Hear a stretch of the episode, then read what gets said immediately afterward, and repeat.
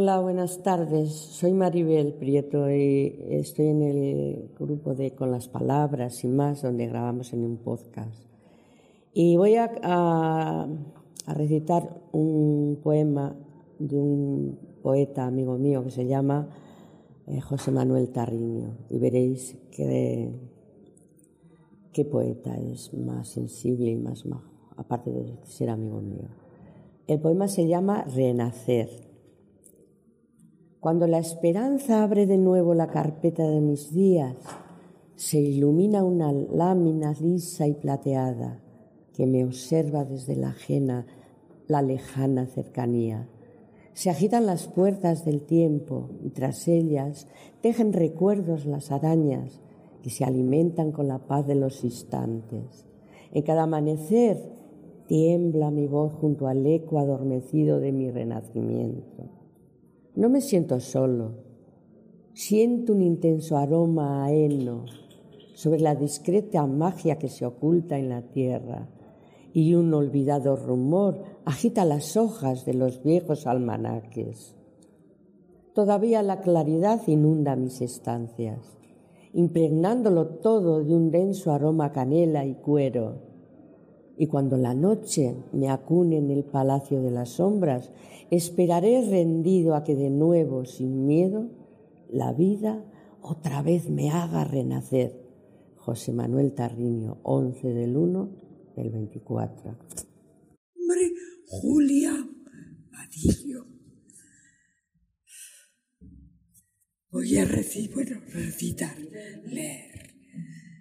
Pandemia es un punto muy, bueno, aquí importante y doloroso.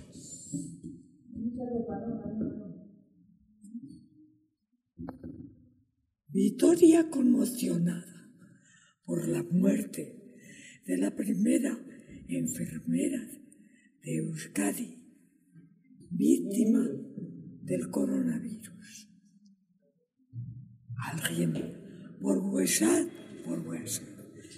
dio la mágica idea como homenaje a quien se merecía mucho más, ya que dio su vida por cuidar a nuestros enfermos. Y por las circunstancias no tenía un entierro digno.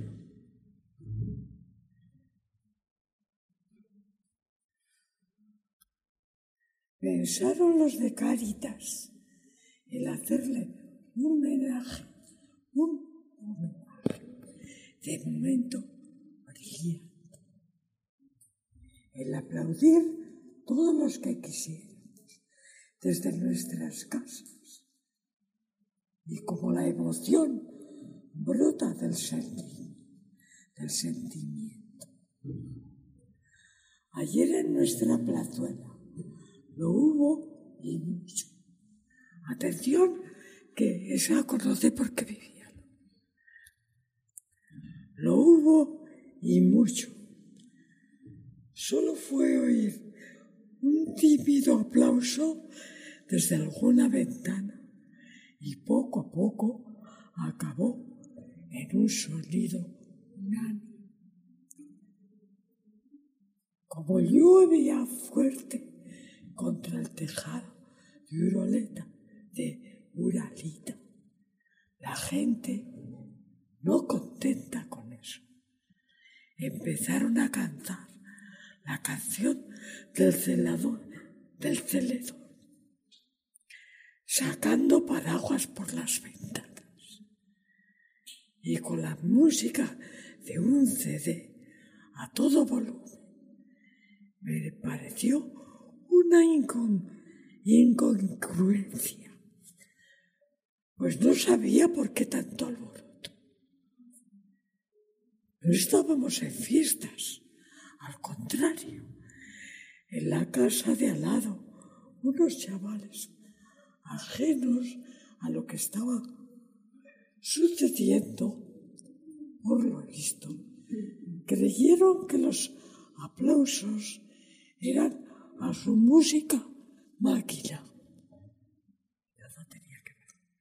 Y el holgorio aumentó en su galería. Empezaron a, así ser los vecinos para que se callaran. Nos pareció una falta de respeto al sentimiento general. Esto empezó a las ocho y a las nueve, con móviles, linternas encendidas. Salimos de, nuestro, de a nuestras ventanas. Ver en la noche primero un par de ellas y más tarde tantas y en silencio respetuoso como luciérnagas en movimiento me conmovió. Hasta dos bombillas con su cable como incensarios oscilaban dando gracias a su manera. Cuando pasaron unos siete minutos, yo apagué mi, mi linterna y poco a poco quedó a oscuras la plaza. Pero las personas queríamos más por lo visto. Y dimos en la oscuridad nuestro mejor aplauso, prolongado, lleno de sentimiento, otra vez. Seguro que con nudos en las gargantas, como yo lo tenía. No me avergüenzo de decirlo. Me gustó la unión de los vecinos, tanto en los aplausos como en los siseos, pidiendo silencio. Y no digamos con, con las luces le echaron imaginación. Ojalá ella lo haya visto desde arriba y que dentro de la pena le haya gustado. Esto fue mi plaza, que es la tuya. Pequeño ecosistema entrañable. En la zona de Victoria Bueno, ¿para qué pedir algo si lo tenemos todo? ¿Y qué quieres que te traiga el año venidero? Nada, no quiero que me traiga nada. Lo único que quiero es que no se lleve, que no se lleve lo que ya tengo, que no se lleve el techo que me cobija, el plato que nos alimenta, la manta que nos abriga, la luz que nos ilumina, la sonrisa de mis hijos. La salud como tesoro, el trabajo como sustento, la amistad, la compañía, los abrazos, las caricias, los te quiero, los te amo, los te besos, que no se lleve los sueños ni los trocitos del corazón que lo forman cada persona que llevo aquí dentro. Bueno, soy Ascent y voy a leer un poquito de lo que tanto nos gusta a todas nosotras. Y como desde noviembre no hemos leído, pues no nos hemos despedido del año. Pues ahora, ahora vamos a, despedirnos y a recibirle. Al terminar el año quiero dar gracias por todo lo recibido. Gracias por la vida y el amor, por las flores, el aire y el sol, por la alegría y el dolor. Por cuanto fue posible y por lo que no pudo ser. Ofrezco cuanto he hecho en el año 2023, el trabajo que he realizado y las cosas que han pasado por mis manos y lo que con ellas he podido construir. Presento a las personas que a lo largo de estos meses he amado, las más cercanas a mí y las que están más lejos, las que me han dado su mano y aquellas a las que he podido ayudar, con las que he compartido la vida, el trabajo, el dolor y la alegría. Pero también quiero pedir perdón perdón por el tiempo perdido, por el dinero malgastado, por la palabra inútil y el amor desperdiciado. Perdón por las obras vacías y por el trabajo mal hecho. Y perdón por vivir sin entusiasmo. Perdón por todos mis olvidos, descuidos y silencios. En los próximos días iniciaremos un nuevo año y tengo mi vida ante el nuevo calendario aún sin estrenar. Pido para mí y los míos la paz y la alegría, la fuerza y la prudencia, la claridad y la sabiduría. Quiero vivir cada día con optimismo y bondad, llevando a todas partes un corazón lleno de comprensión y paz. Cerrar mis oídos a toda falsedad y mis labios a palabras mentirosas, egoístas, mordaces o hirientes. Abrir en cambio mi ser a todo lo que es bueno, que mi espíritu se llene solo de bendiciones y las derrame a mi paso. Que cuantos viven conviven conmigo se acerquen a mí, encuentren bondad y alegría. Que tengamos todos y todas un año 2024 feliz y repartamos felicidad. Y voy a leer una poesía que se titula Espejo, que está escrita por Adriana Fariña, que es una fotógrafa de, Vitoria y que ha hecho una exposición de fotos con algunos, algunas poesías y voy a leer una de ellas. Espejo. No entiendo a la persona del reflejo. Me grita, me habla, me increpa con su mirada. Me dice que me odia, que no me soporta, pero yo no le echo nada. Dice que soy yo, pero no me reconozco para nada. No sé de qué habla esa imagen distorsionada. Me critica de lado, de frente y de perfil. Yo no sé convivir con alguien que me dice que así no puedo seguir, que mejor a la calle ni salir. Que vaya vergüenza, que se van a reír. Oye, este, este poema va a ser que es un cuento para el próximo libro. Tenía que haber salido. Se titula como un milagro. Se escucha así mejor. Clara se encontraba en estado de buena esperanza, en una aldea lejana. Por si no es dura la vida, su esposo trabajando en otra población estaba. Y llegado el momento en que la criatura se esforzaba por salir de su recinto, las cosas se ponen raras. Esta llama a su vecina que, que solicita la encama.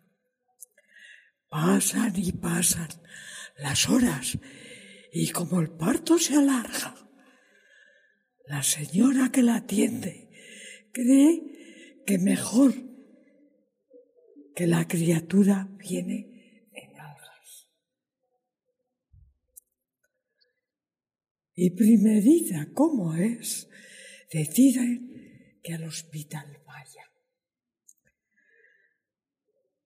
Como no hay ambulancia ni médico, llevarla urgente hace falta se ofrece el dueño solícito de un camión maderero sin carga. Y rápido prepararon una improvisada cama. Allí la taparon, toda cubierta de mantas. Y raudo rodó a la ciudad más cercana para abreviar el trayecto.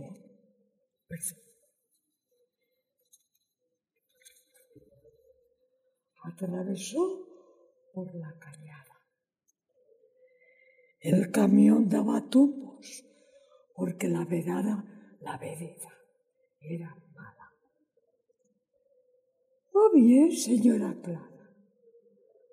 Procurando, preocupado el conductor, preguntaba que con el sonido del motor y a veces se la oía alterada. ¿Cómo no sé? Madre mía, qué tortura. De verdad, sufrirá tanto. O sea que le parecía al Señor que era un poco cuento. Pobre mujer. Después lo pensé y dijo, una santa. Él seguía con su letanía. Va bien, señora Clara. Y está con el ruido del vehículo. Más que sus dolores, no le escuchaba. En un bache del camino, la señora, como un tonelito rodaba. Te en cuenta que va.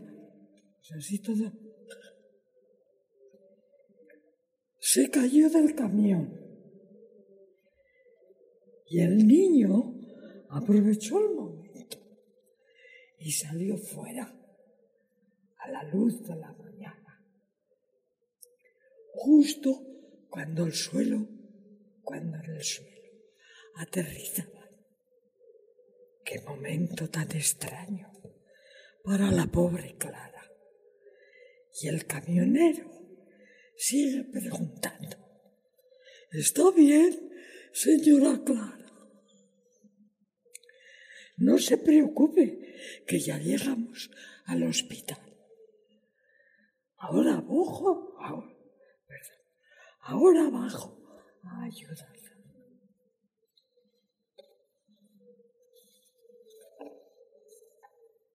¿Cuál sería, ¿Cuál sería su sorpresa al mirar al, el camión donde no había nada? Ni mujer, ni chiquillo, ni mantas. Ay, bruto de mí, que dejé la cartona bajada. Se montó en su camión y veloz volvió a buscarla. Oh, milagro. Les encontró en un ribazo, como si no hubiera pasado nada. La llevó al hospital, señora Clara.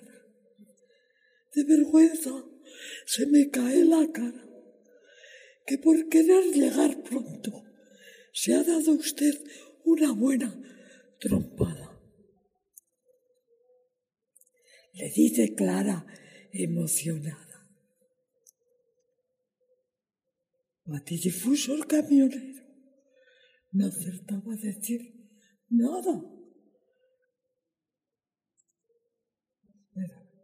¿De dónde voy?